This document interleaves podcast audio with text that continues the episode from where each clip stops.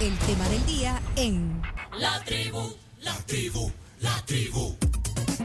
Bueno, hoy en el tema del día, coyuntura económica. El doctor Carlos Acevedo está hoy aquí con, otro- con nosotros. El doctor porque tiene un PhD en economía. Sí. Por eso, sí, pues sí, eh, creo que lo dije bien. Eh, sí. no, no es médico. No, no es médico, sí, es doctor en economía de, de la Universidad de Vanderbilt. eh, estado, aquí puedo pasar un buen rato viendo toda su hoja de vida. Tiene una maestría en economía en, en Duke University. Bueno, mira, te toca ya Duke. ¿eh? Eh, y bueno, y licenciatura en economía y tiene una licenciatura, una licenciatura en filosofía también. Carlos, qué gusto recibirlo aquí hoy en la tribu. Igualmente, Penso. Qué gusto. Había estado ya aquí, pero no, no en una reunión tribal como ahora. Sí, hoy estamos, somos la tribu, eh, hemos evolucionado a la tribu. Pero, pero siempre observamos la realidad y no perdemos el buen humor. Creo que eso Eso es importante. cuesta a veces. Cuesta tener buen humor, cuesta, pero, pero, pero se puede. Con buen humor se vive una vida más larga y más plena. Guarda esa, Sí. esa frase chino. chino más larga y más plena. Sí, pero gracias, Buen humor. gracias por estar aquí y por siempre atender las invitaciones para entender un tema que yo siempre que hablo con economistas digo, a veces es un poco denso eh, entender eh, lo que pasa en la economía, pero, pero creo que ustedes tienen la, la capacidad de bajarnos a veces. Depende de dónde está. eh, pues, si está en el Fondo Monetario Internacional, en una, ahí hay que eh, hablar en otro nivel, pero sí creo que hay cosas que los ciudadanos que, están ahora quizás en el tráfico, en oficina y escuchando la tribu, eh, queremos conocer de la actualidad económica. Así que eh, además eh, ha sido catedrático universitario, Carlos. Sigo siendo. Ah, sí. ¿Y a dónde están dando clases ahora? Bueno, he estado dando un montón en la UCA, en ICIADE, en la Matías Delgado, en la Gaviria. Bueno, entonces eso también es, es ganancia, pues, porque, bueno, eh, Suma. hay- suma, porque, bueno, eh, la cátedra también eh, nos, nos hace eh, entender mejor el tema de la economía. Pero bueno, entrando a, a- a materia, vamos a hablar un poquito de, de- de- de- algunas cosas que están eh, sucediendo. Por ejemplo, eh, mucho en los últimos meses hemos eh, escuchado hablar de el, el acuerdo con el Fondo Monetario Internacional. De hecho, Carlos Acevedo ha estado, usted ha, ha trabajado de cerca en el Fondo Monetario Internacional, conoce Algo. algo de lo que pasa del corazón y de las cosas que pasa, que suceden ahí. Pero, pero, pero bueno, eh, hay un acuerdo con el FMI que, que ha estado como en vilo, digo yo. Algunos hasta dicen, eh, bueno, de hecho el diario de hoy publicaba que el, que el acuerdo podría estar ya eh, perdido. El acuerdo que habla de, pues sí, de negociar fondos y, y- y dinero para el país, pero, pero entonces, ¿qué, qué- ¿cuál es el estatus eh, de, de esa situación? Eh, ¿Está en vilo o no? Yo creo que ya está muerto como Lázaro, así como ahora que acabamos de salir de Semana Santa. Est- Está muerto como Lázaro y, y creo que habría que resucitarlo como a Lázaro, pero de momento está muerto y huele bastante feo, ¿verdad? así como le dijeron los, los parientes de Lázaro a Jesús cuando llegó. Nuestro hermano ya está muerto y huele mal. Pero el ministro Zelaya es súper optimista. Yo creo que está bien que sea optimista. Yo creo que el optimismo siempre es, es bueno, aunque dicen que los pesimistas son optimistas bien informados. Eh, Ah, si usted es la fuente de esa nota que dice eco- eco- economista dan por muerto el acuerdo del FMI y es que Firma va a sí, que la negociación está prácticamente muerta y hay que resucitarla. Bueno, pues, bueno, pues sí, de ahí sale, pero, Sí, pero, pero, eh. pero, pero, eh, ¿qué significa? Vaya, por ejemplo, pónganos en contexto para que la gente entendamos, o sea, qué implica ese, acuerdo eh, económicamente hablando y la importancia que, que tiene o la supuesta importancia que tiene un acuerdo como ese. Bueno, normalmente un acuerdo con el Fondo Monetario para un país es como un sello de buena conducta. Ese, ese sellito que le ponen a los niños en la escuela, se ha portado bien. Y entonces eso implica, eh, si hay un proceso de negociación de un préstamo, que te lo van a dar, ¿verdad? Que es el caso de El Salvador, del que se está negociando 1.300 millones de dólares. Pero además, las, las otras eh, multilaterales, el BID y el Banco Mundial, no te, no te dan dinero si no está, tienes el sellito de buena conducta. Y si quieres salir a colocar a los mercados internacionales deuda, también las condiciones de la colocación son más onerosas si no tienes acuerdo. Incluyendo los bonos Volcán, si se quieren por- colocar esos bonos, Y- también y- necesitan y- ese y- no, no lo No. necesitan, pero, pero, to- pero te sube más. el valor. Te sube más lo que tienes que pagar para que los inversionistas te lo compren. Ah, ok, ok, ok. todo se te encarece. Y entonces, eh, ¿qué pasa? Entonces, ¿qué, qué, qué pasa si se muere, como usted dice? Vaya, Eh, yo, la- yo no soy, bueno, yo digo que está muerto, pero no porque yo me lo haya inventado. Eh, eh, a principios de marzo, el, el presidente y el ministro Zelaya y la ministra de Economía tuvieron reuniones con varios inversionistas. Y claramente, tanto el presidente como el ministro dijeron que eh, lo que pedía el Fondo Monetario El Salvador era demasiado en comparación con lo poco que quería dar. Entonces, que como que no valía la pena eh, el, el acuerdo con el fondo. Eso en palabras del presidente y del ministro. Entonces, eh, eso confirma el distanciamiento que ya varios analistas y bancos de inversión y las calificadoras habían señalado respecto al Fondo Monetario. Entonces, yo por eso creo yo que por lo menos este año no, no hay acuerdo y cada vez es más difícil. Va, el riesgo país del Salvador, el último reporte que dio JP Morgan andaba ya casi en 20%, 19.91%. Ya le superamos a Argentina. Tú eres argentino. Sí, sí. Tú eres- Ya, le- segundo. a- a- Argentina era el segundo país con más riesgo. Ahora es El Salvador y, y- y el- y ahorita le sacamos 300 puntos básicos a Argentina, digamos 3%. El, el riesgo país de la Argentina ahorita es 16.89 y el, y el nuestro es 19.91. Le ganamos. Bueno, el fútbol no les hemos ganado todavía, pero Ah, fútbol va a estar difícil. vamos a jugar contra Argentina, por cierto. en- En- vamos a ir a verlo en, en Houston. ¿no? En septiembre, pero sabes que pasan los días y no lo confirman, es como el acuerdo del FMI. Ah, bueno, pero bueno. Pero bueno, entonces, O volviendo al tema, le, le pusimos, le pasamos entonces en riesgo. Sí. Ah, eh, es- bueno, no el, riesgo país entre el, entre el momento en que la asamblea, la nueva asamblea llegó y el momento actual se ha cuadruplicado. Eh, o sea que además el- el- la- las tasas de interés de los bonos del tesoro están a 10 años están casi en 3%. O sea que si El Salvador quisiera salir a colocar deuda ahora, tendría que pagar más o menos como 23% de interés. Vaya, ante ese panorama, entonces, ¿qué significa? Vaya? ¿Qué, qué, qué consecuencias? Porque, porque como dice, bueno, que, que, que, que ve que el presidente o el ministro de Hacienda dicen una cosa como que están minimizando, que no, no es favorable el acuerdo, me pareciera como si tienen una salida o no. ¿O ¿Cuáles son las implicaciones de no lograr eso? ¿Ah? Bueno, en, en en esas presentaciones con inversionistas también el, el ministro hizo bueno, una presentación como de tres o cuatro escenarios alternativos, sobre todo para eh, financiar el famoso vencimiento de los bonos del 2023, que son 800 millones de dólares en enero del otro año, que ya hay que tener listos a más tardar en diciembre de este año. Para cumplir eso. Y también para eh, darle renovación para lo que se llama el rollover a, a deuda pública de corto plazo, letes y CETES, que, bueno, este año vencían 2.600 millones. Ya más o menos se le ha renovado 800 millones, pero falta renovar otros 1.800 millones. Y de esos, la mayor parte hay que renovarlos entre agosto y octubre de este año, que son 1.300 millones. O sea que básicamente el, el país tiene que conseguir 1.300 más los 800, 2.100 2.100. millones entre, agosto, no, entre, entre agosto y diciembre, digamos. Vaya, pero entonces, ¿y el panorama cómo pinta de, conseguir esto? Eh, bueno, está difícil. Además, el entorno global se está desacelerando, ¿verdad? Eh, ya estamos abocándonos a una situación de, de estanflación, que es una combinación de estancamiento con inflación. El último dato que tenemos del IBAE de enero dice que la economía cayó 0.23% en términos, digamos, interanuales. Eh, hoy el Fondo Monetario acaba de publicar sus nuevas proyecciones de crecimiento para, la- para el mundo y a nosotros nos ha puesto 3% para este año.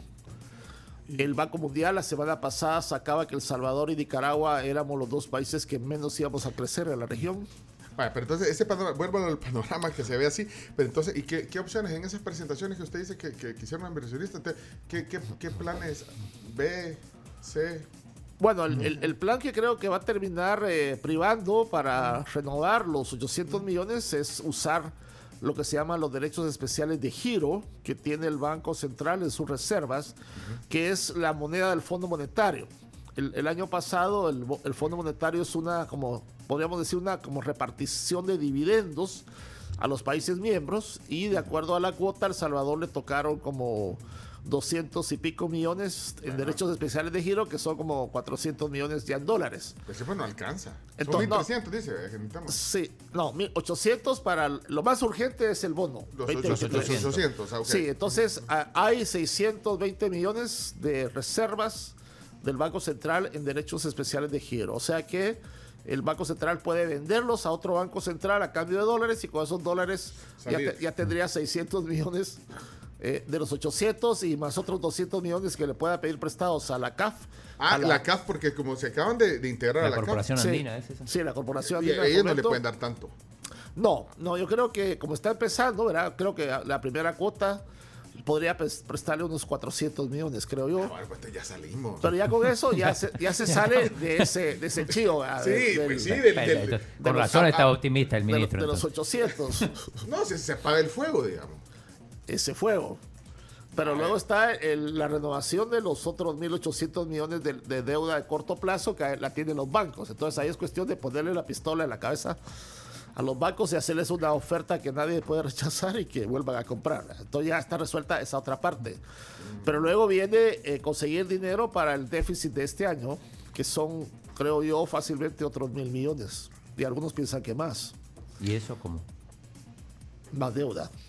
Ahí sí aparecen los bonos Bitcoin, ¿o no? Ah, bueno, los bonos Bitcoin originales no, porque recordemos que son para comprar más Bitcoin y para empezar la construcción de Bitcoin City. No es para, para apoyar el presupuesto. Entonces, lo que pasa es que la esperanza era que si esa colocación de los bonos Bitcoin resulta exitosa, ya se podría colocar más.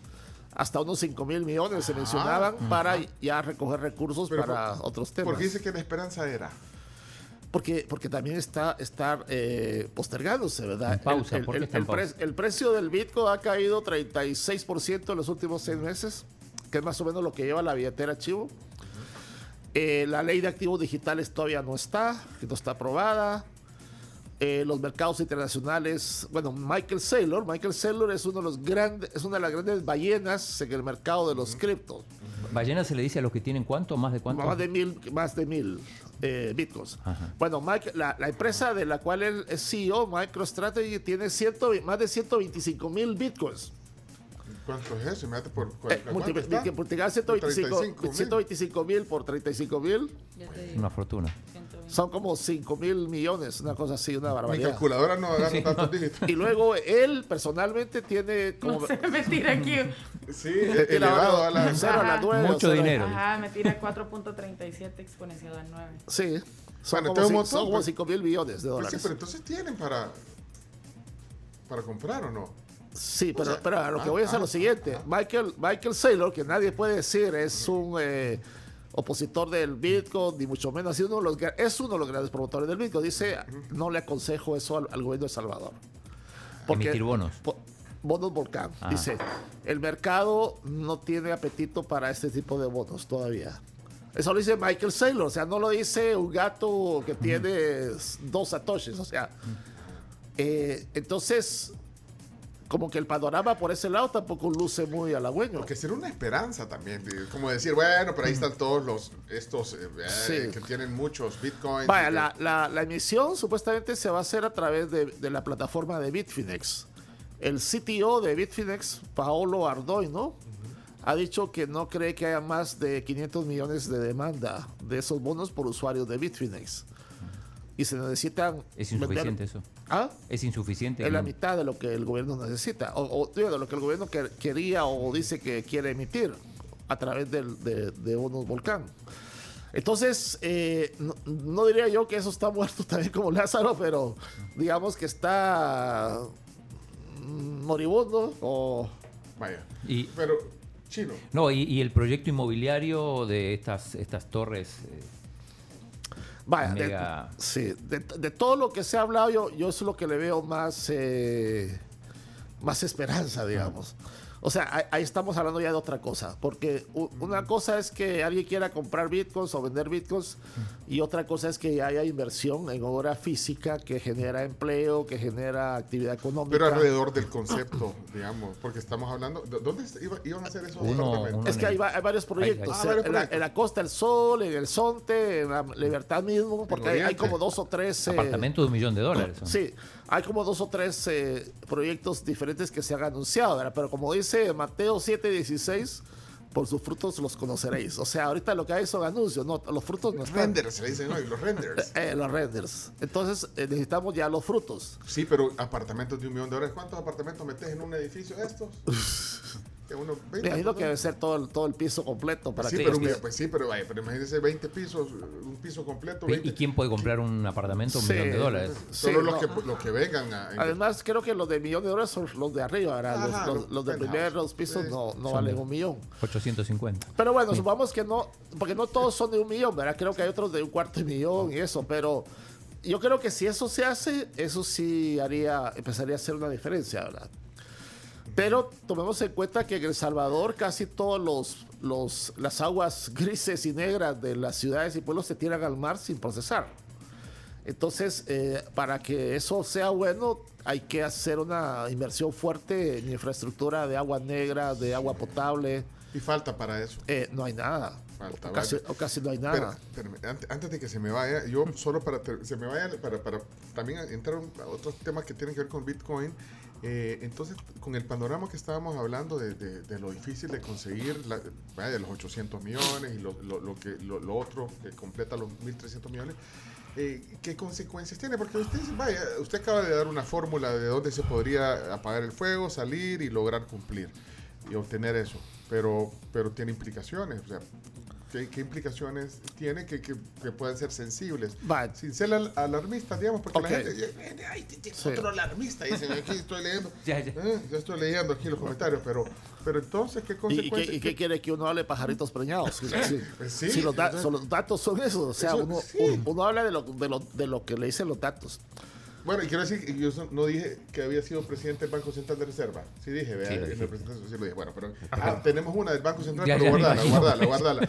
Pero Bueno, vaya, pero entonces, ¿qué lo que- consecuencias podrían Bueno, van a lo, ser que, lo que pasa es lo siguiente. eh, tenés un serio problema fiscal.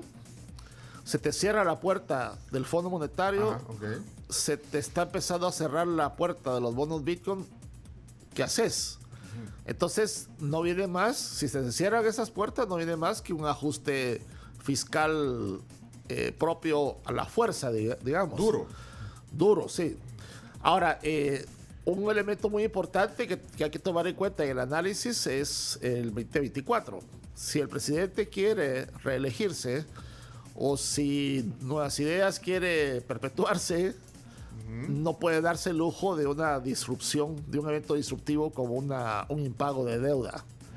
Entonces, eso creo que yo que tiene el beneficio de que el, el presidente y el gobierno va a hacer todo lo posible para no caer en una situación de impago. Porque eso sería muy costoso políticamente de cara al- a las elecciones del 2024. Vaya, pero de impago ante los compromisos Internacionales, sí. Ajá, y, aquí no puede haber, vaya, porque el, el gobierno tiene, tiene dinero, o sea, tiene cash, tiene, tiene pisto o, o no. No, sí. Eh, se puede, o se puede ver una consecuencia también en, en Sí, una que, falta de no, lo- liquidez. lo del que pasa- gobierno. tiene visto, pero no le alcanzaría. Entonces, ahí una de dos, o, o una combinación, o, o corta gasto, que él sabrá por dónde lo corta, o genera aumento de ingresos mediante una reforma tributaria. tributaria. O una combinación de las dos cosas. Ahora, cualquier medida es políticamente costosa y, y además impopular. Sí. Y sobre eso está el tema de las pensiones, ¿verdad? Que también es otra... Otro. Eh, sí, eso es incierto ahorita. Esa es otra papa caliente horrible. Sí, que tiene- eso también eh, queremos ir superior Pero, pero una pregunta, eh, eh, Carlos, ¿y, y, y esto no es un poco la receta del, del Fondo Monetario? La- La del ajuste fiscal y todo eso. Sí, sí. es lo esta, mismo que pide el... esta es la receta típica en cualquier situación de desequilibrio fiscal.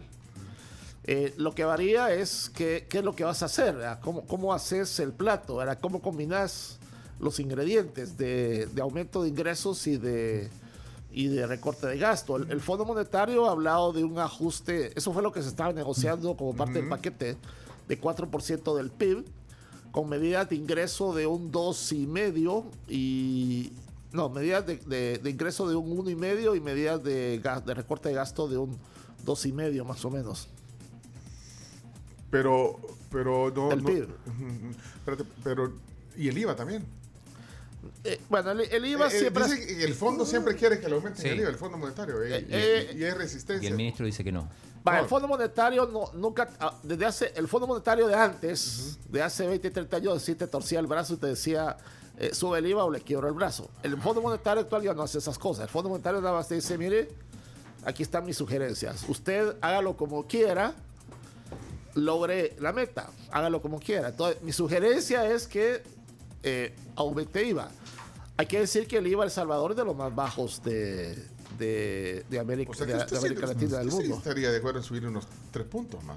Lo que pasa es que es muy regresivo, muy regresivo. Entonces yo diría que habría que agotar otras vías antes de tocar IVA. ¿Cuánto propone en esas recomendaciones que ya no son para doblar el brazo del FMI? ¿Cuánto propone? eh, en- en- Tres, tres, de 10 a Pero- 13. No, de tres, no, estamos en 13 ahorita. De 13 a, no, de 13 a 15, perdón. Ah, dos puntos. eh. Ajá. Un par de puntos. Un par de puntos. Sí. Ah, que empezamos en el 10. ¿No se acuerdan ustedes? Sí, empezamos en 10 y aquí, luego- aquí hubo un incremento del IVA. ¿Y qué efectos puede tener eso? Ese incremento de dos puntos. Va, lo que pasa es que realmente no, no, por cada punto de IVA recaudás como 150 millones adicionales. O sea que Serían tampoco es, 300. sería como unos 300. O sea que no es, no es una, no es un gran aumento de recaudación. Y tiene costo político. Y el costo. Horribles, horribles. Sí, el Eh, costo- costos ah, por eso que, bueno, cuando ustedes estuvieron en el. Bueno, usted era el presidente del, del banco, no, no, no se hizo tampoco. No, no, o sea, el, eh, se medía el costo político, que eso no. bueno, usted Sí. lo ve desde el punto de vista técnico, me sí, imagino. Sí, No, el- no, pero técnicamente hay que ver las condiciones políticas también, porque una medida técnica, sin co- políticamente no hay, no hay un entorno favorable, no la puedes llevar a cabo. Eh, pero ese es el problema del, del IVA. Entonces ha- hay que ver otras, otras opciones. Ahora, hay que, hay que decir que con el IVA que tenemos, con la tasa que tenemos del 13%, la recaudación de IVA ha estado muy buena gracias a la inflación. Ah, pues sí. Eh, gracias bueno, a los costos inflación. del combustible también ayudan. Por supuesto que el ayuda. IVA, hay más recaudación. Por supuesto que ayuda, ¿verdad? Y por ejemplo, el año pasado eh, importamos casi más de 15 mil millones de dólares de importaciones, que también les cae IVA. Entonces, Eh, entonces está bien, usted no Entonces, entonces la recaudación de impuestos ha estado buena gracias al IVA, gracias a la inflación y al monto de importaciones que hemos tenido. Entonces, en términos prácticos, no, hace, no haría falta subirle a tasa al IVA con la recaudación. Pero volviendo al tema, a, a- términos prácticos, entonces, vaya, eh, eh, está hablando del reflejo que se podría ver, digamos, más allá de, de- de- de los compromisos internacionales la imagen internacional y todo. Entonces, ¿eso cree, influye o no? Que, digamos, empiece, usted dice, bueno, pueden subir impuestos, pueden poner alguna reforma tributaria, pueden eh, ajustarse el gasto, que eso está difícil. ¿verdad? Y de ahí, vaya, pero por ejemplo, no, no- no- falta liquidez de que ya no se puedan cumplir compromisos con proveedores y todo eso, eso no es consecuencia o que... Ah, bueno, ese es un tema interesante. Eh, la deuda con proveedores termi- ha terminado el año pasado como, el, como en 1.600, 1.700 millones. O sea, que es como el doble del año anterior. O sea que el gobierno también está usando como válvula de, de ajuste, por así decirlo, la deuda con proveedores. Ese es un tema importante. ¿Y también. eso, eso- ese dato, dónde está? ¿Dónde Eh, está? Eh, eh, ¿Lo el- pone el BCR? O- o- No, el- eso aparece en la ejecución financiera que reporta Hacienda. Lo que pasa es que no se hace mucha bulla sobre eso. Ah, no, pero ¿y, los proveedores qué, di- qué dirán? O sea, porque hay ¿Se quejan o no se quejan? No, no sé. Eh, si, un- si vos conoces a proveedores del No, pero gobierno, nosotros no se- somos proveedores porque no, no, seguro, no no seguro que se están quejando. Yo no conozco proveedores del Porque gobierno. yo me acuerdo pero- en el gobierno anterior, pero se quejaban que no les pagaban ponerle los proveedores de los uniformes. De los Ah, uniformes. sí, sí, que sí. fue un tema terrible. Esa fue una de las causas, creo yo, del, para mí, fracaso del programa del paquete escolar. El hecho de que no se les pagara a tiempo, y no sé si al final se les pagó, Pero ahí sí había ruido. Ahí se había ruido, sí. Sí, queja de que no se Sí, cumplía. eh, había pero- ruido de, de- de los tiempos para pagar. eh, Sí, pero, se- pero la, 180 deuda, días, la deuda a los proveedores nunca había llegado al nivel que está ahora. O sea que hay una gran deuda, pero según ese dato que usted dice. según ese dato de la- del propio Ministerio de Hacienda. Y eso se puede generar en un problema eh, si, si no se cumple. Bueno, porque Eh, bueno, estamos hablando de 1.600 millones de dólares, que sería que como el, como el 10% del PIB, una cosa así. no, no llega al 10% del PIB, digamos como 8% del PIB. Eh, no, como decir, no, no, no se ha escuchado bulla sobre eso. Pero puede tener una afectación, digamos, en- y, y al final, porque ¿qué hacen? Porque- los proveedores, digamos, ahí eh, generan una cadena después, no sé, aumentar los precios. Además, bueno, es un retraso, pero justamente puede ser que en determinado momento, qué sé yo, por ejemplo, ahora que viene la recaudación fuerte de abril, puede ser que el gobierno se ponga al día. Puede ser. Entonces ya, Porque hay empresas que si no reciben su pago, pues también tienen que cerrar, pues. Normalmente pasa eso, que en abril se ponen al día, en Sí. años anteriores o no. eh, digamos, abril, abril es el momento del año en que más, más ingreso eh, reporta el, al Estado, justamente porque por la es el- renta. El, plazo de la presentación de la declaración de renta. Eh, Pero se ponen al día, como dice el chino, en su experiencia. O sea, ¿o? el- el- en, en abril pasado, por ejemplo. al día al día nunca, nun- digamos, saldo cero nunca hay. Siempre hay un, un saldo, un remanente de, de deuda con proveedores. Eh, vamos a ver qué pasa es- este, año. ¿verdad? Bueno, pero entonces, eh, y, y- y la gente. Pero como decías, es importante. Hay, hay muchas empresas, sobre todo las empresas pequeñas, que, que se han ido a la quiebra porque no pueden aguantar que una factura importante que les debe el gobierno, no pueden estar chineándola tres, seis meses. U otros proveedores también, no necesariamente el gobierno, si es que a veces, mire eso, yo, ya le hemos hablado aquí de lo cruel que es a veces eh, vender servicios y esperarse 90 o más días. Pero no estamos hablando del Selecto, ¿verdad? Que es patrocinador de aquí. No, yo no estoy, no, no, yo no sé. No, pues sí, que se tardan. Sí, no, eh, eso- eso- En pagar, los quedan, pues que... Sí, normalmente son 90 días, algo Mire que así. usted, como es usted, vea, es patrocinador. Es que como lo tengo ahí, No, arriba, sí. entonces ¿Y a dónde va a comprar usted? Ahí va, vea. eh, yo voy eh, entre algunas cosas, bueno, a veces al Selectos y a veces a Walmart. Ah, va, Va. pues sí, va. Ah, bueno, pero va. Comparte. Pues sí. Y el Priceman no va. Eh, yo no tengo membresía de Pride. Ah, no tiene restaurante. ¿Qué mi, mi esposa tiene, pero yo no.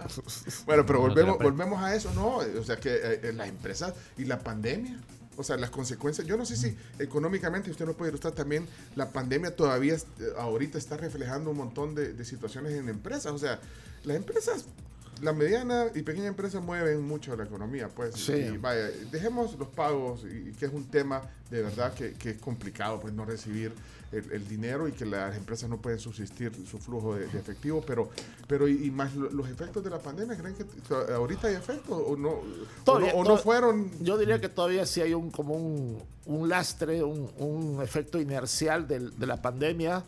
Eh, la inflación que estamos teniendo es consecuencia de la pandemia. Los problemas en, en los cuellos, los cuellos de botella que se dieron en las cadenas de, de suministro globales es una consecuencia de la pandemia y los estamos sufriendo todavía.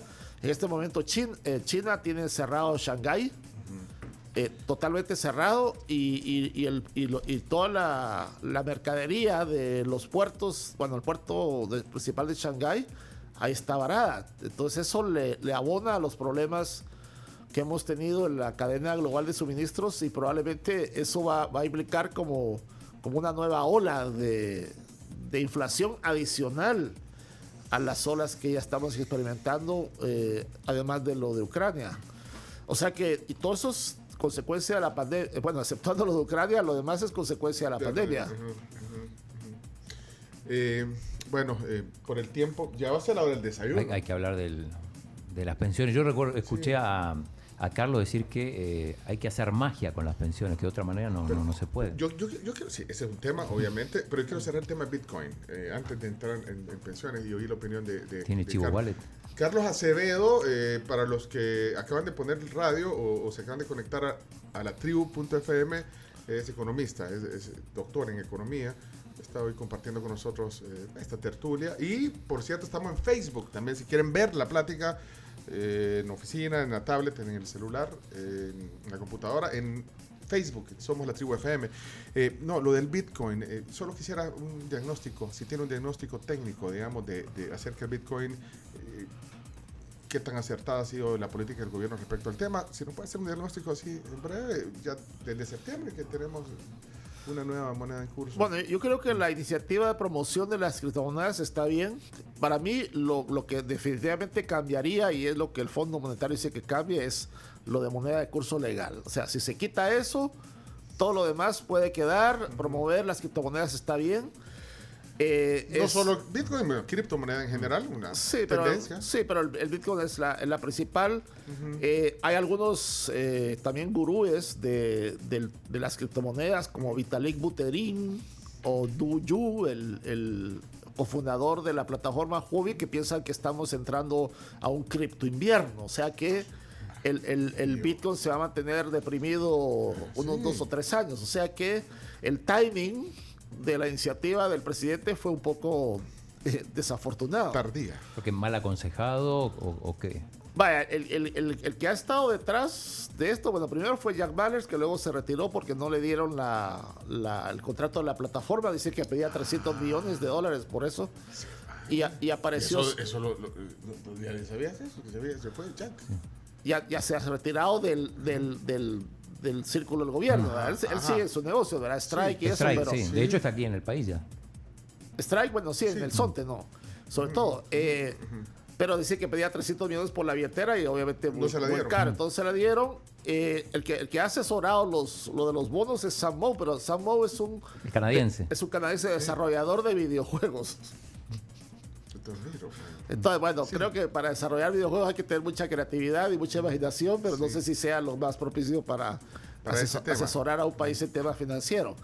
Entonces, yo creo que eh, eh, la iniciativa se ha concretado con fallas de diseño en un momento desafortunado en el sentido de que el Bitcoin ha entrado en una, en una mala racha. Y ese invierno que usted dice que viene. El, el cripto invierno. Invierno. Yo, no, yo no digo, lo dice sí, Vitalik sí, Buterin sí, y lo, sí, digamos, sí, algunos, algunos gurúes.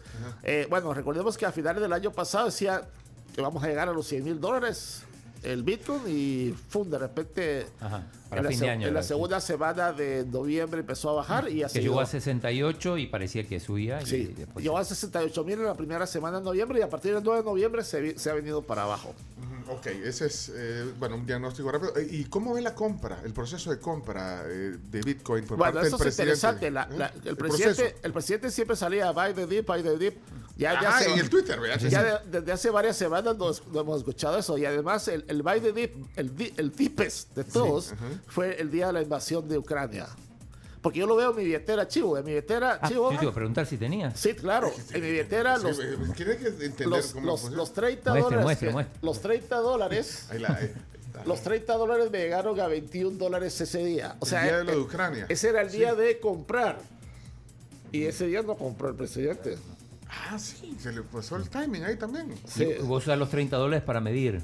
Sí ahí está. 2684 Ajá, tengo. Ahí está. De los 30, o sea, no los ha tocado. Yo no he tocado, yo solo veo cómo van cambiando. Solo para ver el flujo. Ahí solo no hay para el flujo. pero ahí está, ahí está. 2684, ¿eh? Déjame, no le voy a ver ahí los mensajes, él está quedando mensajes del banco que tiene que, que. Pero ahí está, o sea que no ha hecho ni una transacción. Eso nada. está. Ahí está. No, no hay información ahí que no se pueda ver, vea. No, es que lo que pasa es como estamos en video. Ajá. No, hay ni información. Solo, su nombre. si no, ya le van a desaparecer los 26 dólares. que tiene. 26, bueno, 80. pero usted le ha bajado, su- o sea, usted no, no ha hecho nada, No, no, no, no. no movió los 30 dólares y usted No. tiene 26. No, Entonces y- usted lo va monitoreando de esa lo- manera. y- pero en algún momento esto llegó, de los 30 que me depositaron, llegó casi a 44. Hubo un buen momento. El 8 de noviembre. Probablemente por ahí.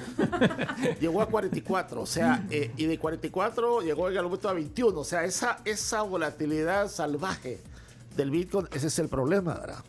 Ahora, si uno está en el trading, ahí es donde puede aprovechar, ¿verdad? Está- pero hay que dedicar tiempo en estar viendo ese. Pero eso no lo puede hacer el gobierno con fondos públicos. Por eso, por eso le estaba preguntando, o sea, la- la- el, el proceso, La mayor la parte- compra, el proceso la- de compra, la ¿cómo lo ve? ¿Cuál, de- ¿Cuál es el procedimiento? Porque como usted dice, en Twitter nos hemos dado cuenta a los Sí. ciudadanos Va, de lo que tenemos, pues, o sea, y- El presidente ha puesto en Twitter que él a veces hace compras desnudo y a veces cuando está en el inodoro.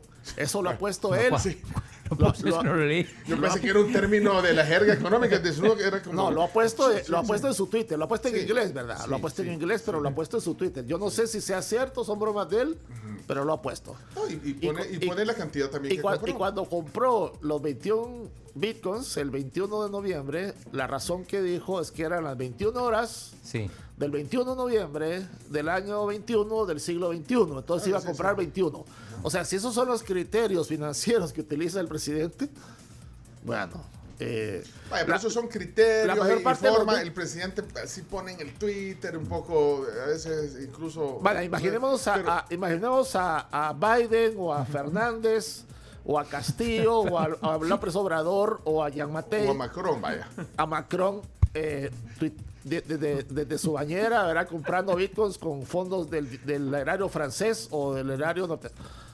En ningún país del mundo pasa- podría pasar esto. Pero esas son las formas. eh, yo, yo, yo lo entiendo, yo, lo entiendo. No, está bien, yo, yo- yo Ok. entiendo lo que está diciendo. Pero, yo, pero, pero en el fondo yo, yo quiero entender el proceso, eh, cómo funciona eh, comprarlo. Vaya, no importa, en el baño, en el mar, vaya. Pero el proceso, donde le, le llama al ministro de Hacienda, al presidente del no hay qué, dice, bueno, necesito- Eh, voy a eso, el proceso, el proceso de... No lo eh, de- sabemos. O lo puede hacer él directamente. No, no, pero, pero, no. pero que usted, Él- usted él- entiende él- su proceso. Él dice, quiero- él dice que lo hace directamente de su billetera. Yo no sé si Pero, eso sea- pero la billetera es, Pero ¿cómo es dispone de dinero? entonces es personal, o sea que no, no podría haber la posibilidad de que sean sus fondos y que esté que sean sus fondos. Ojalá fuera sus fondos, ¿verdad? bueno, ¿cuántos cuántos hemos comprado? ¿Cuántos Pues, 1801 bitcoin. Y la mayor parte bueno. se Ah, ha no, comp- pero ¿cuánto es eso? Enseñé y Camila, la- que y la calculadora. ma- 1800 bueno, a 35 mil o 40 mil que está ahora. 1800 por 35 mil. Bueno, pero ah, no pueden ser de su. oh, vas a ver, vea. ¿Cuánto? No, no, no. So- Estamos hablando de 60, 70 millones, quizás. 63 millones. 63 millones. 63 millones. Eh, Bueno, entonces son fondos públicos. son fondos públicos. Entonces, es, ese es también parte del problema. Eh, no sabemos a- cómo los compra. O sea, realmente si es a través, él directamente se mete a la billetera. ¿Quién tiene- o- y quién tiene o el celular? o Eso- eso tiene que estar en un celular. Exactamente. O llama a un broker que se lo haga. eh, Hay comisión ahí, sí. sin duda hay comisión, ¿verdad? O sea, gratis sabemos que no hay nada, excepto el, desayuno de la pampa, ¿verdad? Ah, ya, ya viene el desayuno, ya, ya viene, ya viene, estamos esperando, tranquilo, ya- pero, pero, pero no hay almuerzo gratis, dice. Pero, pero, vaya, pero más allá de eso, yo, yo, yo lo entiendo, entiendo también el fondo cuando usted dice que, pues sí, ponerse a comprar con criterios de la fecha, la hora, vaya, eso. Criterios Sí, cosmológicos. Sí, pero vaya, pero, pero, pero voy al fondo entonces, pero ¿cómo podríamos saber eso? Digamos, usted, usted ¿cómo podría saber usted? Bueno, quiero saber, la Corte de Cuentas podría preguntar, o quién podría preguntar, mire, cuál fue el proceso, dónde está, quién, cómo lo hizo, a través del broker o lo hizo a través de, de un celular, debería. ¿Quién, quién tiene el celular, ¿Quién, quién tiene la clave Todo de eso debería. Vaya, por ejemplo, cuando estuve en el Banco Central, el manejo de las reservas internacionales por el Banco Central es un protocolo tan estricto, tan estricto, que no es así de que el presidente dice, Sí, mire, sí. compremos esto, vendamos esto. O sea, hay un protocolo técnico bien, bien establecido. Eh, y cualquier desviación de ese protocolo te cae encima. Primero la auditoría interna del Banco Central. Si no te cae la auditoría interna del Banco Central, te va a caer la auditoría de la Super, la auditoría del Fondo Monetario, la auditoría de Corte de Cuentas. O sea, hay varias capas de auditoría que te caerían encima si, si no cumplís el Y en protocolo. este caso entonces se aplicaría un protocolo, no, ¿no? sabemos. Es que Y- es parte de lo que no sabemos. Y, y, Carlos, ¿no puede ser a través de Bandesal? Recordemos que había un fideicomiso ahí. Bueno, Eh, de- no sé si sea a través de Bandesal, pero entiendo que lo del fideicomiso Bandesal es para el tema de la convertibilidad de, de, de bitcoins a dólares. Eh, de repente pudiera estar vinculado, pero como hay, eh, digamos, confidencialidad o reserva absoluta de información, no sabemos. ¿y por qué se fue o por qué renunció Juan Pablo Durán?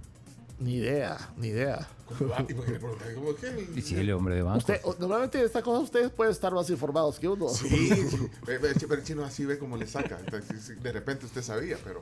No, no, no, no tengo ni idea. Pero, pero estamos... pero- rumores siempre escucha uno, ¿verdad? Ah, pero, ¿qué pero, rumores? ¿Ah? Es como que le pregunté que por qué salió él del Banco Central de Reserva. No, yo salí porque me fui para el Fondo Monetario. Ahí está, ya. Ah, ¿viste? aunque Funes quería sacarme desde hacía rato, ¿verdad? Pero no sabía. No se llevaba bien no, con no- Funes. no se había atrevido. Bueno, ¿no? se llevó bien en- al principio, se llevó bien con Funes cuando lo llamó. No, él nunca- yo con él nunca hablé con, con- Hablé con. El que me hizo la oferta fue Alex Segovia. Ah, con, Alex, con sí. el cual sí había tenido, digamos, relación académico-laboral desde hacía 30 años. Él fue el que me hizo la oferta, pero con Funes nunca, nunca hablé de eso. Sí, sí. Y, y- y mientras fui presidente del Banco Central, solo un par de veces. Una vez me llamó para reclamarme que por qué el Banco Central había puesto a, la, a un representante, a, a un Tom Hub, creo que se llamaba, eh, como, como director por la NEP en el Banco Central, algo así. Ajá, pero, pero eso sí se le llamó. Eh, fue la única vez. La única vez. Y luego, este, una vez, dos veces más me llamó el secretario eh, Chico Cáceres para pedirme trabajo para una hija de Norman Quijano primero, a nombre del presidente, y luego para un yerno de, de Norman Quijano, El diputado. el diputado, en sí. ese tiempo era. Eh, No, ahora el que ahora es diputado. El que ahora es diputado, ¿Mulato? es diputado, no, Norman Quijano, el que está de- del Parlace, en el que quiere- Ah, no, no, pero pensé que era el uno que estaba casado con la con la con la hija de Norman que ahora es diputado. No, no, no, me pide, eh, trabajo para la hija de Norman Quijano. y, y- le, y le- y le- y le dio. No, no, yo le, yo, le- bueno, yo le dije, mira, y eso es cierto, en el Banco Central, por lo menos en mi época, todos los puestos, de, de conserje, motorista, hasta los más altos ejecutivos, es por concurso. Los únicos que estaban a dedazo era yo y la, y la vicepresidenta. De ahí todo el mundo, entonces yo le dije, mira, aquí todo el mundo entra por concurso. Me dijo, no, pero es una orden del presidente. Le dije, bueno, está bien, pero si, si, si se pone, si se mete a dedazo, aquí le van a hacer el feo los mismos empleados, porque van a saber Sí. que no viene por Pero- concurso. ah, y entonces no. no y la metieron en bandesal, ¿verdad? Ah, bueno. entonces- Después me llamó a los días para pedirme por el, el yerno, el- o sea, el esposo de, de la, de la chamaca. Sí. Y le dije lo mismo, mira. Pero ese no es el diputado mulato. Pero no, no no, importa quién Norma es presidente. Quijano, Norma Quijano. No, pero el Sí, yerno. el yerno. Bueno, pero bueno. No, ya- creo- ya creo- parece- Pero para, y no es Ah, raro que no, Fune, No, no, creo que no. que Fune, el presidente Fune llame para pedir trabajo para A la mí me- hija de Norma Quijano. bueno, me llamó el secretario ¿Y cuál es el Chico morbo? Cáceres. Me llamó la atención porque además, según yo, estaban peleados. Claro. Pero bueno, a saber qué tráfico de influencias había ahí. Pero bueno, esas cosas. Va, entonces esas son las únicas dos llamadas de casa presidencial. Ah, no, recuerdo otra. Bueno, además la del reclamo de Tom Hawk. Y luego una cuarta que me llamó otra vez Chico Cáceres. eh, diciéndome que a la directiva de Corsaín iba a llegar una propuesta de un inversionista eh, ruso eh, y que no, que tenía la luz verde del presidente y que no había ningún problema con eso. En ese momento todavía no sabíamos de la corrupción de Funes, así que dije, bueno, no, no, no hay problema. Ok. Pero de, pero de entre esas cuatro veces que me llamaron de casa presidencial, la única que hablé con Funes fue cuando Tom Hawk, lo, lo de Tom Hawk. Ah, pues por eso lo quería, ya lo quería sacar, porque así dijo Carlos Lo que, Acevedo. lo que no, le- lo sacar que- porque- lo que no le gustaba a él es que yo fuera crítico de la situación económica, de la situación Ah, fiscal. ¿verdad? Entonces, eh, Pues sí, eso, bueno, es que a pero veces... otra vez era, era alarmista, según él, ¿verdad? O sea, porque los datos de la realidad decían que la situación estaba mal. Pero, pero fue una buena experiencia al final, ya, ya que nos metimos en ese tema, o sea, ser presidente del Banco Central de un- eh, para un economista es, es uno de los puestos más, más eh, apetecidos. por aún estando dolarizado, porque no es tan emocionante, entre No, comillas. pero, pero ahí había proyectos estratégicos muy importantes que eran, por ejemplo, eh, todo el sistema de pagos, el establecimiento de la plataforma electrónica del sistema de pagos se hizo en ese momento, se hizo la plataforma electrónica del sistema de comercio exterior, se eh, formuló y logró la aprobación de la ley de regulación y supervisión del sistema financiero y se avanzó mucho en la actualización del sistema de cuentas nacionales, o sea que eran proyectos entretenidos. El personal técnico del banco es increíble. O sea que fue realmente un placer trabajar ahí. Eh, es- eh, pero un economista, bueno, de hecho hay muchos economistas de carrera, de trayectoria de años, eh, que, que han pasado por el Banco Sí, Central. la- Se, se forma carrera eh, para un economista en el Banco Central, o se formaban. O hay sé. muy desga- mucho desgaste.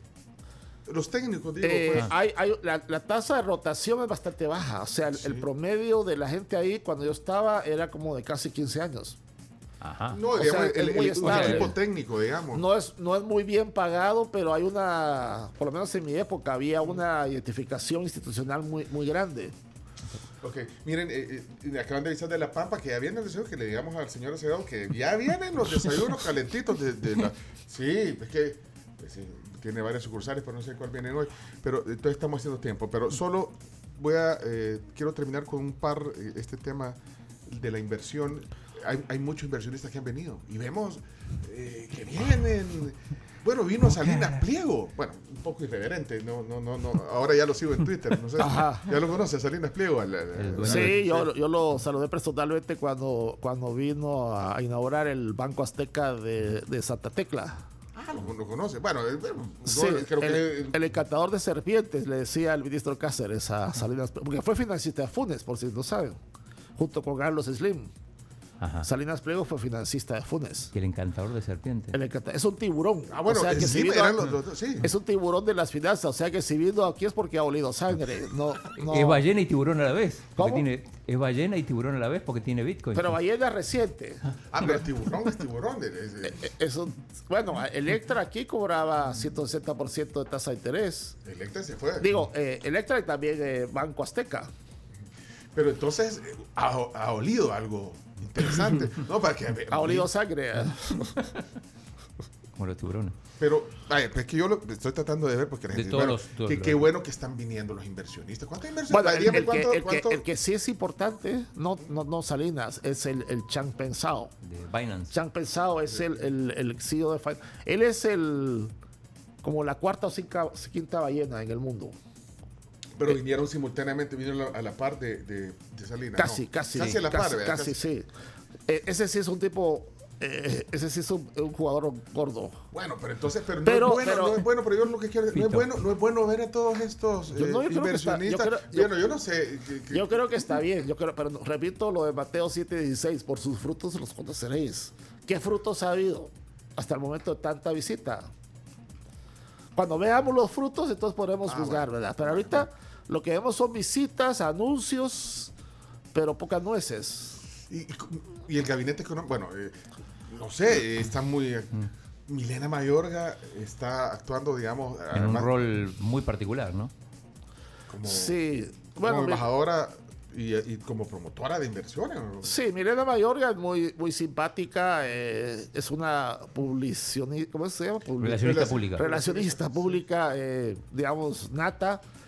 Creo que está bien que esté promoviendo inversión, me parece, por ejemplo, es un poco el trabajo que hizo Ana Vilma Escobar, Ana Vilma lo hizo muy bien, realmente con Ana Vilma vino bastante inversión al país.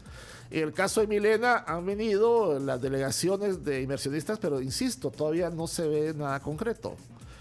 Eh, ojalá salga algo de eso, pero hasta el momento no hay nada concreto.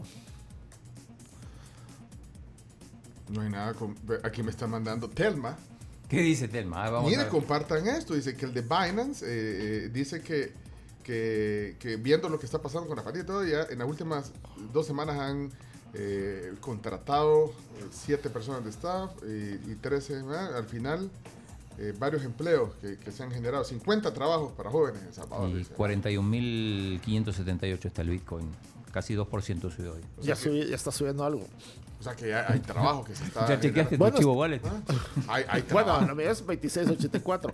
Eh, no, yo creo que está bien, ¿verdad? Pero y consecu- necesitam- necesitamos más o menos como 60 mil empleos nuevos cada año en El Salvador para darle trabajo a las cortes que están ingresando al, al mercado laboral o que deben ingresar. 60 mil.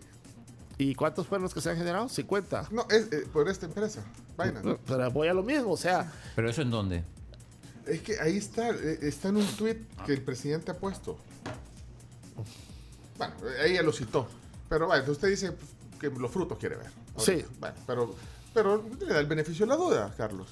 Claro, o sea, por- yo, me- yo soy un tipo que me, me guío en base a la evidencia. Eh, no tengo ideología en ese sentido, o sea, lo que dice la- lo que hablan los datos.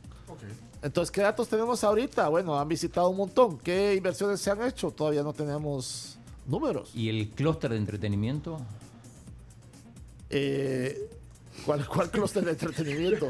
Chilo, no, no, no ha visto eh, No. el hermano de Alec Baldwin, Daniel Baldwin, Ah, ah. Sí. Bueno, la- las inversiones de en la playa, ahí venía el hermano de, Claro, era parte de eso. de, de Daniel. Daniel. Sí. Daniel Baldwin, ajá. Sí, Daniel era, Daniel Baldwin. ¿no? Sí. sí.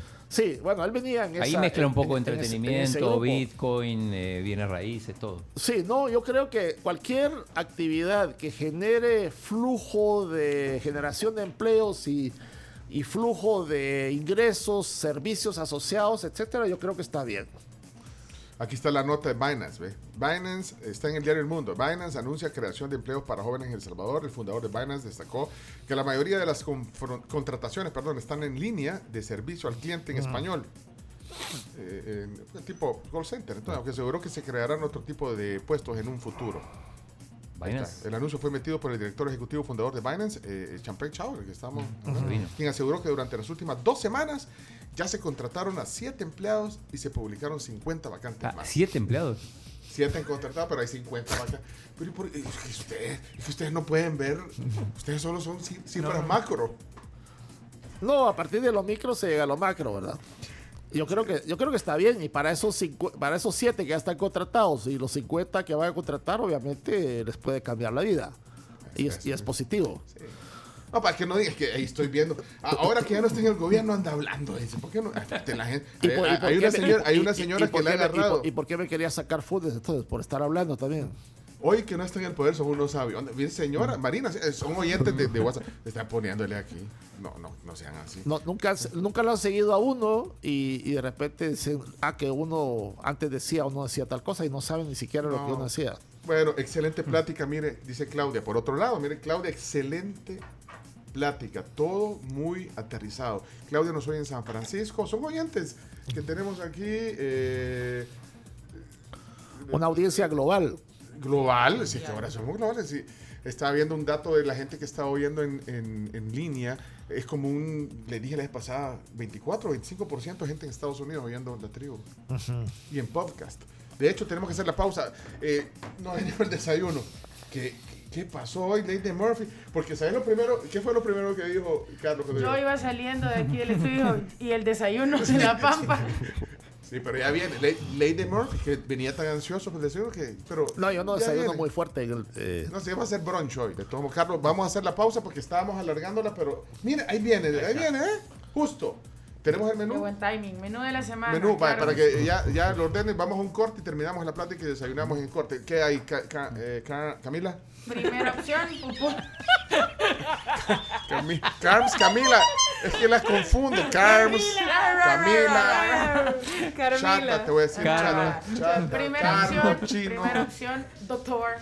Doctor. Pupusas a caballo, son dos pupusas, una revuelta, una de frijol con queso, dos huevos estrellados montados, frijoles curtido y salsa. Los frijoles fritos de la pampa es que son. Son maravillosos. Opción 2. Omelette, el omelette va acompañado de papas carbonara y sus salsas roja y verde. Opción 3, el desayuno de tamal con huevo, un tamal de gallina acompañado de huevos estrellados, frijoles fritos, plátanos y queso con sus salsas roja y verde.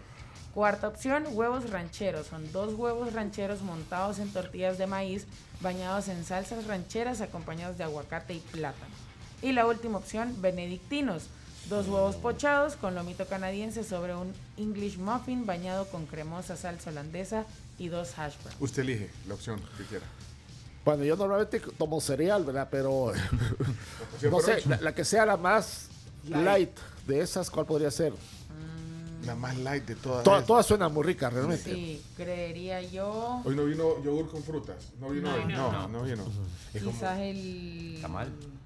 No, no, no. No, el omelette. El El, omelette. omelette Ah, con papa light. carbonara. Sí. Ese es bueno. El omelette es el más. No, pero light. usted elige. Pero ese meleno trae pil- chile pimiento, no, o cebolla, no. no. Ah, bueno, sí, es con Sí, mix un omelette- un vegetales. omelette con vegetales. Ajá, es un mix de vegetales. Para empezar viene el jugo de naranja. vaya, pues, de entrada.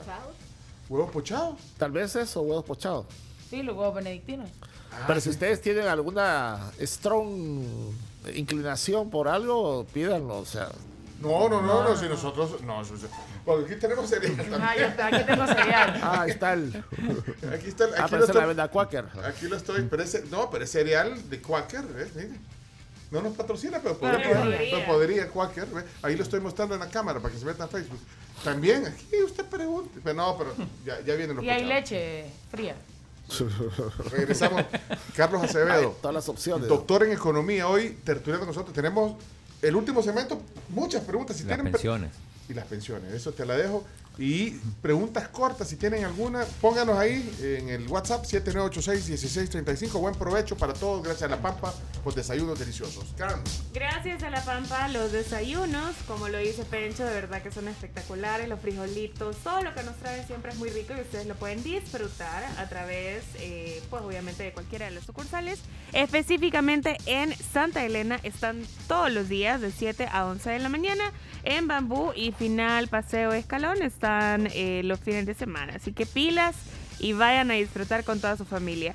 También eh, este espacio es gracias a Super Selectos, como les decíamos. Y si ustedes tienen que ir al Super, pues entonces Super Selectos es su mejor opción porque estoy segurísima, les puedo garantizar que les va a salir menos de lo que ustedes esperaban. Porque varias cosas están a precios bajos. De verdad que todo está con descuentos. Porque en Super Selectos ustedes pueden aprovechar los 365 días del año. Bueno, Mario Molina dice, siempre es importante escuchar la opinión de un economista, de un economista que te da la perspectiva de cómo y para dónde vamos. Buena entrevista. Vaya, hay un comentario de Mario y así voy a seguir leyendo. Solo los positivos, leer. No, lo- le voy, le voy a leer, no, todo, lo- como viene, aquí como viene. ¿Cuál es el porcentaje? No, hombre, no, hombre, ya regresamos. Gracias. vamos a la Está. pausa, pausa. El desayuno. No, Sí, está- ahí lo estoy mostrando en la cámara. no, no- no es tan light este volado. Ah, hombre, por una vez al año. Si todo, bueno, No, vamos, yo, yo me como la mitad de eso, o sea que si se agarre un plato para... vaya. Vamos a la pausa, sí, compartamos. Yo, yo acepto la mitad. Agarrarla, pues. Estamos por ahí en algunos programas, ¿sí? Vamos con más aquí en la Tribu FM. Estamos terminando de desayunar en el corte comercial. Bueno, estamos un poco a media. Fíjate que ne- negocié con Carlos Acevedo y, y fíjate que nos fuimos mitad y mitad con los huevos pochados porque se veían tan buenos y yo Sí, dije, bueno, ¿por qué no se los iba a comer tú? La verdad que están buenos. Bien ricos. ¿sabes? ¿eh? Buen provecho. Bueno, eh, vamos a cerrar la plática, son, ya, ya es tarde. Aunque hay mucha gente que saluda a los que están viendo el podcast. Sin horario, a su tiempo. Eh, tenemos podcast en Spotify, en Google Podcast y eh, en el YouTube. Ahí nos pueden ver hasta desayunar. y en el Facebook, por supuesto. Bueno, cerramos la plática. Chino, eh, Carlos Acevedo, de verdad que están tan ricos hasta las hash brown. Sí. Sí, yo, yo ayer probé la hash brown y debo decir deliciosa. Bueno, pero perdón, estábamos en la sobremesa. Eh, Carlos Acevedo, economista, hoy con nosotros. Para cerrar eh, el tema de pensiones, ¿querías eh, ponerlo en la mesa para terminar, Chino? Sí, porque la otra vez lo escuché y decía que se necesitaba hacer magia para poder tener pensiones dignas según la, la reforma que, que han anunciado. Sí, Y si, si es realmente así. si y que está- la reforma no la conocemos, o no sé si tiene información. No, no. Ah, Bueno, este tema de las pensiones obviamente es uno de los temas desde el punto de vista social y también por sus implicaciones fiscales más relevante. Eh, el gobierno ha levantado varias expectativas en la población de que por primera vez en la historia los salvadoreños van a tener pensiones dignas. Hay alguna gente que piensa que se les va a dar una pensión que es el 100% del salario. Mm, Pero si ganas 500 dólares, va a tener 500 dólares de Así, pensión. si ganas o, o como, no. o como mínimo 70% del salario.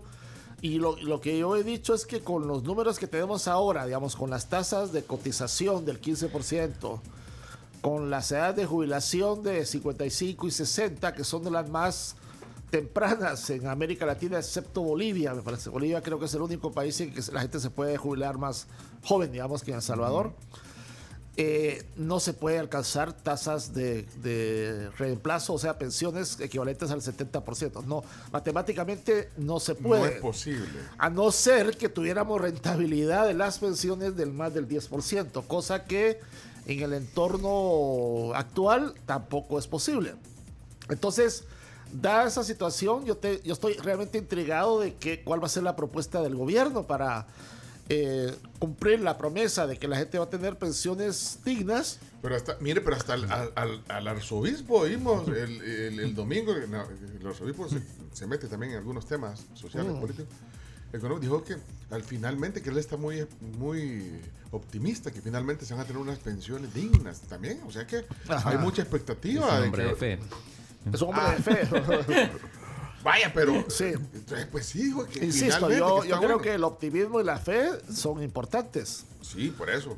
Pero recuerdo que un, un pesimista es un optimista bien informado, ¿verdad?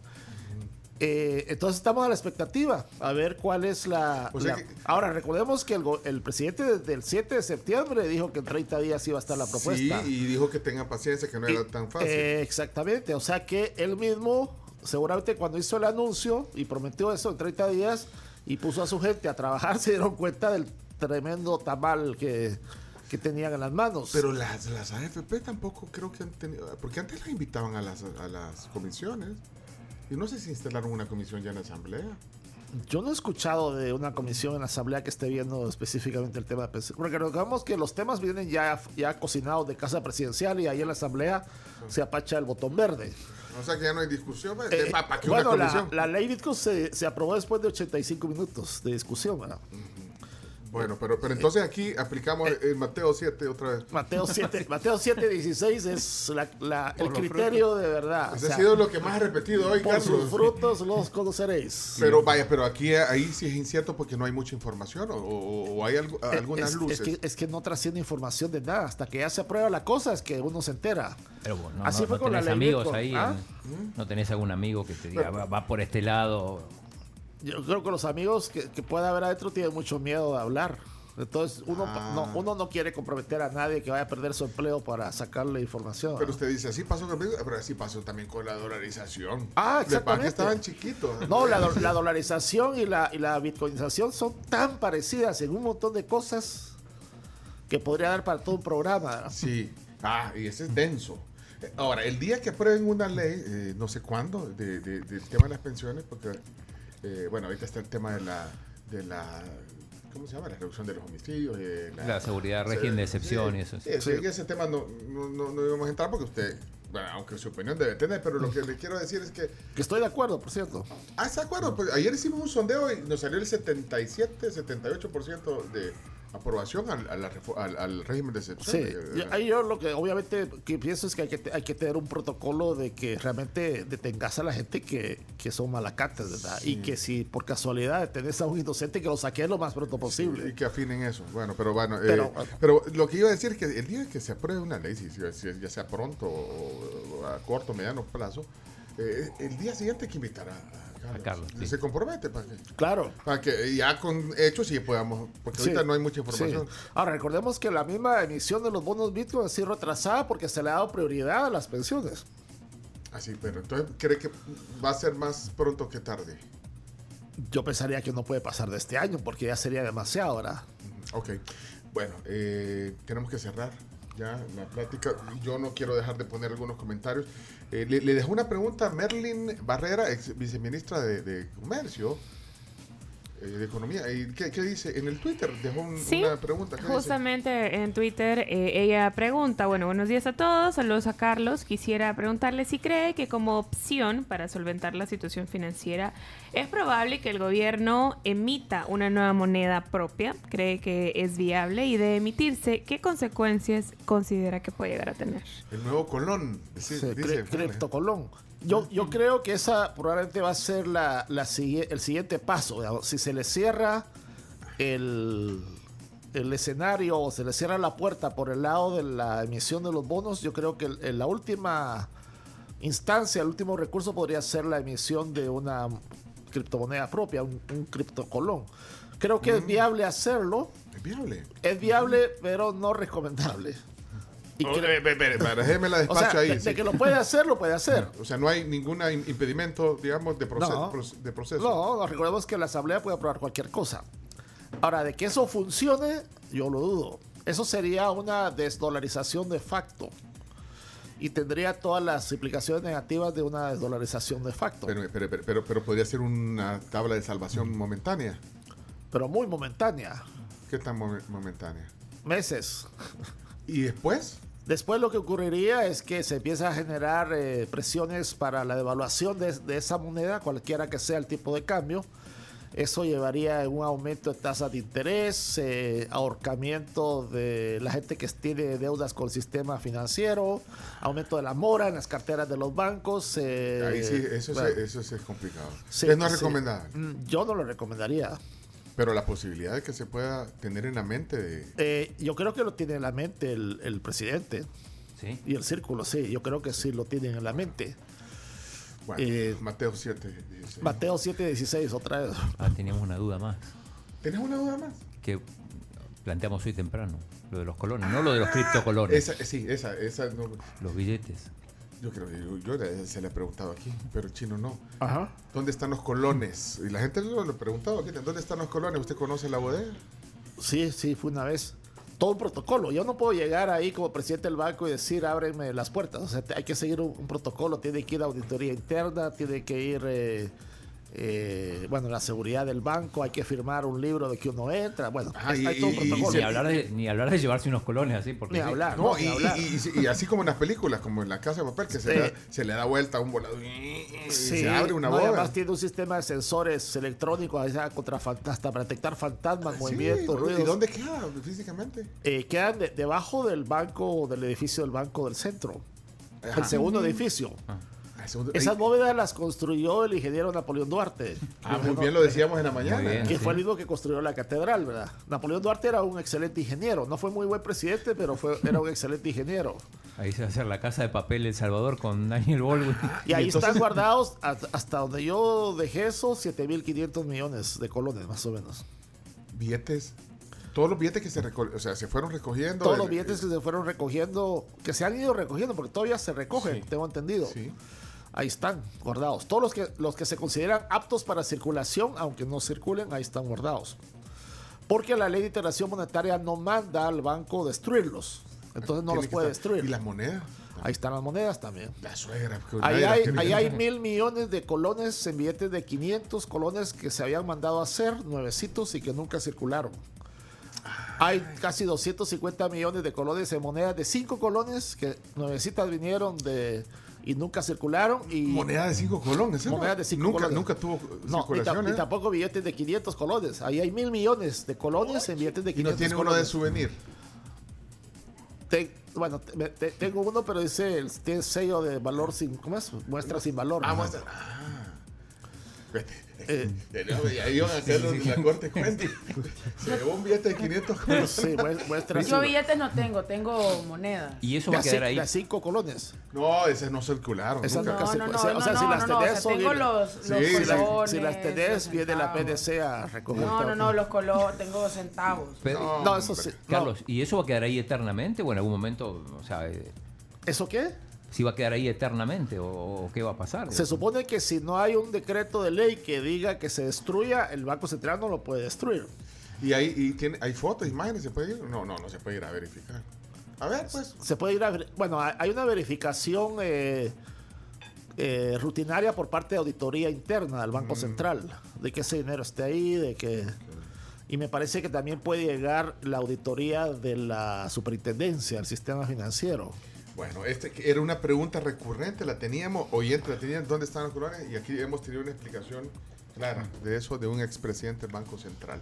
Eh, voy a poner unos mensajes para terminar. Eh, se vienen aleatoriamente mensajes, eh, no aleatorios, sino que en orden de aparición. Domingo, ¿cómo estás? Mensajes Saludo tribu, saludo al doctor. Ah, espérame, présteme unos audífonos. Ahí, ahí está, ahí los tiene, gracias. Si no, no va a oír. Eh, póngase los audífonos para referencia. Como en los aviones no se pueden llevar. Estos son mejores que los Saludo tribu, saludo al doctor Acevedo. ¿Sí? Una pregunta, como él es economista y tiene larga data como expresidente del Banco Central de Reserva, la pregunta sería, él como especialista, ¿qué debería hacer El Salvador para salir de ese riesgo país o por lo menos para achatar esa comparación que hacen entre Argentina y El Salvador? Saludos. Bueno, lo hemos hablado un poco en la plática, pero es larga la respuesta. Sí, larguísima, pero una de las cosas que yo haría sería eh, reanudar las negociaciones con el fondo y llegar a un acuerdo. Eso, Eso. le ayudó a Ajá. Argentina a bajar su riesgo país, por ejemplo. Ok, eh, vamos a ver. Eh, Telma nos dejó un audio. ¿Qué pasó, Telma? Algo que se habla mucho aquí, muchachos, eh, en el ambiente que está en Estados Unidos es sobre la inflación y la caída del dólar, que está bajando su valor alrededor del 10% anualmente cuando comparas lo que comprabas el año pasado, antepasado, con lo que compras con el dólar hoy en día. Eso no lo trató él, pero es una realidad, ¿verdad? La inflación y esa baja de poder adquisitivo y como dicen, pues es una de las exportaciones de Estados Unidos y sus políticas fallidas financieras. Definitivamente demasiado dinero impreso agregado al que ya existe. Y dice, y Estados Unidos debe 120% del PIB. Sí, bueno, eh, mencionábamos el tema de la est- estanflación al comienzo del programa. Ahora, es un, el fenómeno de la inflación es global. O sea, en Europa hay inflación, en Asia hay inflación, en yenes, en, en euros. O sea, no es un tema solo de dólares, es un fenómeno global. Eh, luego la deuda, sí, la deuda eh, pública de Estados Unidos es más de 120% del PIB. Pero la de Japón es 230% del PIB. En Alemania eh, anda una deuda también pública como el 100% del PIB. ¿Y nosotros no ven? No, no. Nosotros 85%. 85.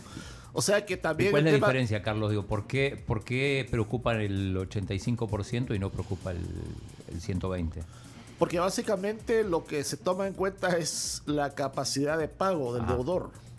Entonces, como Estados Unidos paga con su propia moneda que ellos imprimen, Ah, entonces pueden imprimir lo que le dé la gana. Ahora, y eso, y eso es un poco el, el tema que eh, planteaba ahí la... La inflación. la no, no, ah, Te- Telma, Telma. Telma, Telma. Telma, que es un problema que viene preocupando a los economistas desde hace unos 20, 30 años, que es el tema de los déficits gemelos eh, grandes de Estados Unidos, el déficit fiscal y el déficit de la balanza comercial. Eh, y que ha- ha- digamos, se ha planteado en, en términos de si realmente Estados Unidos va a sos- puede sostener esa situación por mucho tiempo. Ok, eh, voy a poner unos así al hilo para que no queden. Oh, ¿Y por qué me pregunto yo? uh, Los, mm, las AFP no hacen buen uso de ese capital que tienen para que rinda buenos dividendos. ¿Por qué no lo invierten bien? O no pueden, o no deben, o no los dejan. Eso es lo que yo siempre me he preguntado. Tanto dinero que tiene la AFP. Aquí solo dos hay, la, creo que la Crecer y la Confía. Y ese pisto no lo, no lo invierten para que tenga buenas rentas, buenos dividendos. No, no lo hace porque básicamente la ley les obliga a comprar deuda pública y les establece cuánto les va a pagar. Entonces no, no es problema de las AFP, sino es problema de la ley. Bueno, eh, breve, eh, Alfredo, desde Polonia, ¿no soy? Alfredo. Polonia o Colombia. Polonia. Polonia, en Varsovia vive. En Varsovia vive, un, un oyente nuestro salvadoreño en Varsovia. Hola, Alfredo. Buenos días. Hola la tribu, un saludo desde Polonia, soy Alfredo. Mi pregunta al- a don Carlos sería que si mis ahorros los tengo en dólares, ¿me recomienda cambiarlos a euros o libra esterlina o cualquier otra moneda un poco más estable? Gracias. Bueno, es pregu- pregunta difícil y comprometedora. Recordemos que todas esas monedas flotan unas frente a otras. O sea que ahorita puede ser que el dólar esté debilitándose, pero ha habido periodos largos en que ha estado más bien fortaleciéndose. Entonces yo diría que, que lo más recomendable es tenerlo en, en activos físicos. Ah, ¿Invertir en qué? Eh, Dígame en qué. digamos, si está en Polonia, que se compre un apartamento bonito. Ah, que compre acá los apartamentos estos nuevos. No, eh, o en Polonia. En lugar de tenerlo en, dinero. ¿Y, qué- y, y, y, y, y aquí, vaya, él está en Polonia, Aquí pero lo mismo. aquí invertir, Invertir en un- bienes raíces. Sí, que en un que apartamento. Que, compre un apartamento de los nuevos que van a construir No, en, el- no, en.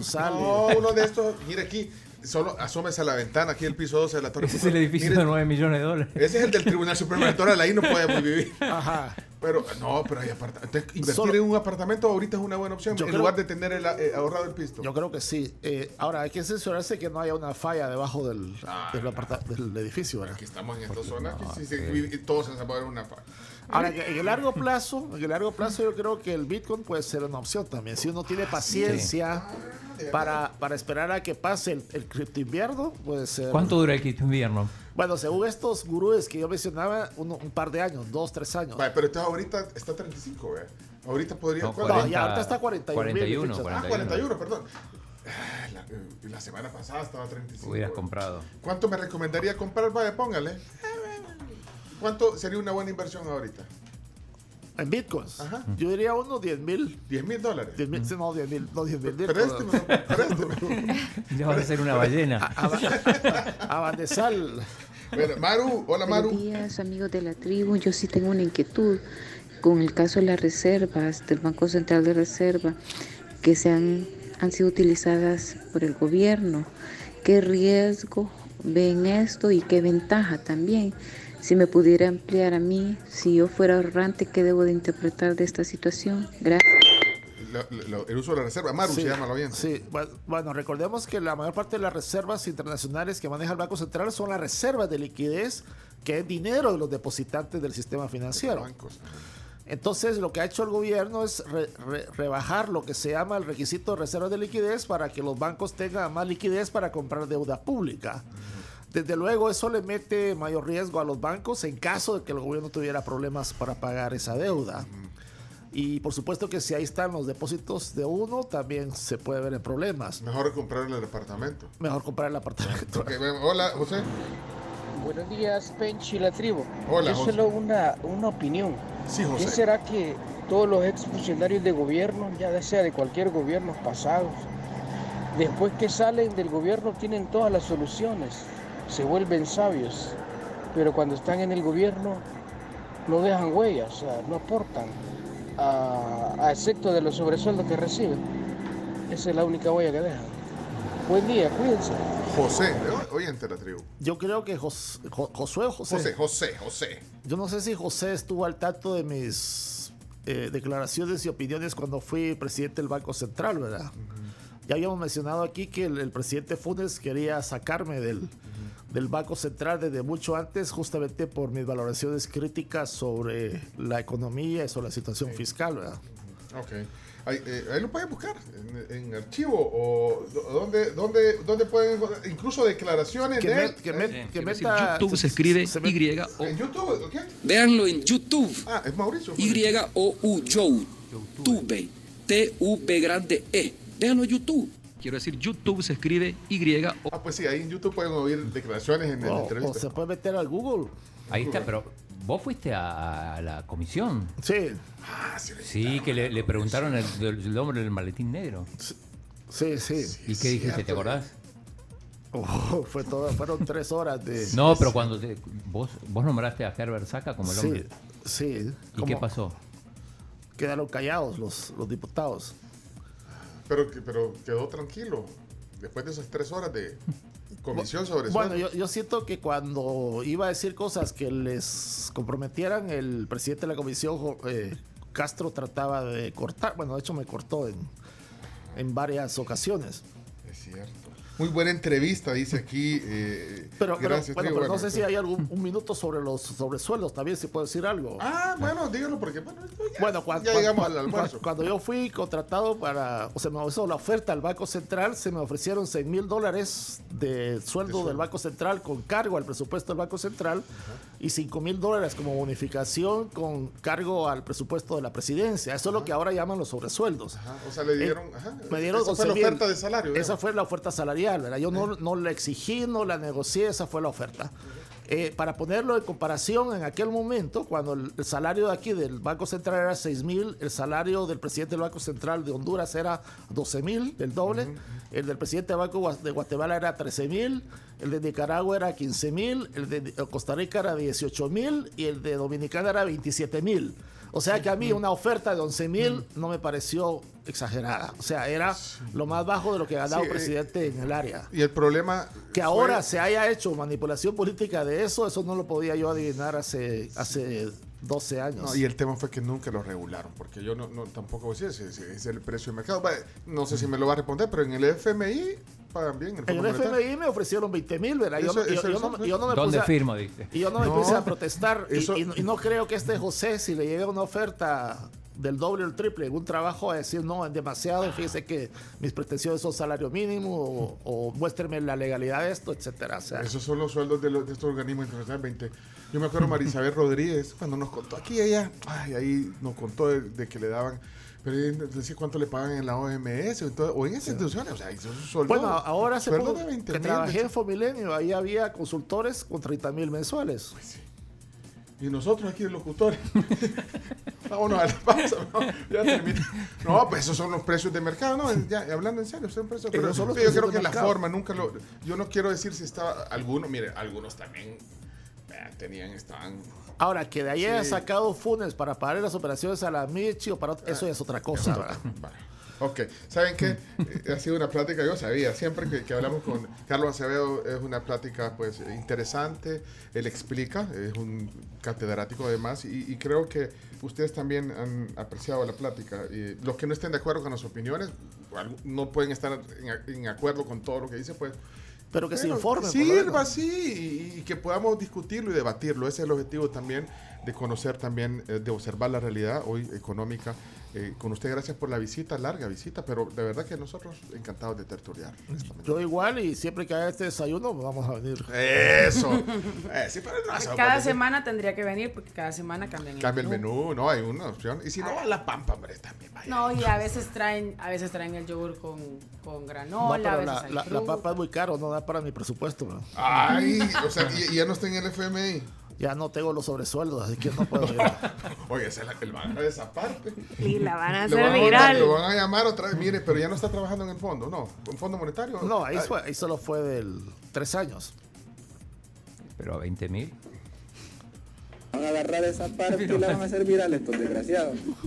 No, hombre. Hey, ¿saben qué? Eh, si quieren compartir esta plática o si no lo vieron completa, estar en podcast al mediodía. Carlos Acevedo, qué gusto. Que tengan una bonita semana. Eh, gracias por venir hoy aquí a la tribu. No, igualmente, siempre un gusto, Pencho. Gracias.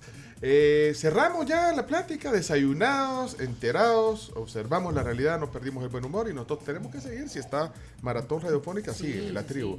Así que vámonos, Carlos, a la pausa. Cerramos la transmisión de Facebook. Busquen el podcast en Spotify, en Spotify Google Podcast, Apple Podcast y todas las demás cosas. Ahí en YouTube también. YouTube se escribe Y-O-U-T-U-B grande E. YouTube. YouTube. En YouTube ahí aparece. También la tribu. Ya regresamos. Gracias. Nos vamos a la pausa comercial rapidísimo, pero eh, antes de irnos, pues información de nuestros patrocinadores. Te invitamos a que pagues desde donde estés tus cuotas de seguros Fede Crédito a través de Fede Móvil y Fede Banking del sistema Fede Crédito. Estar protegido, esa es la actitud, no te detengas. Te regresamos.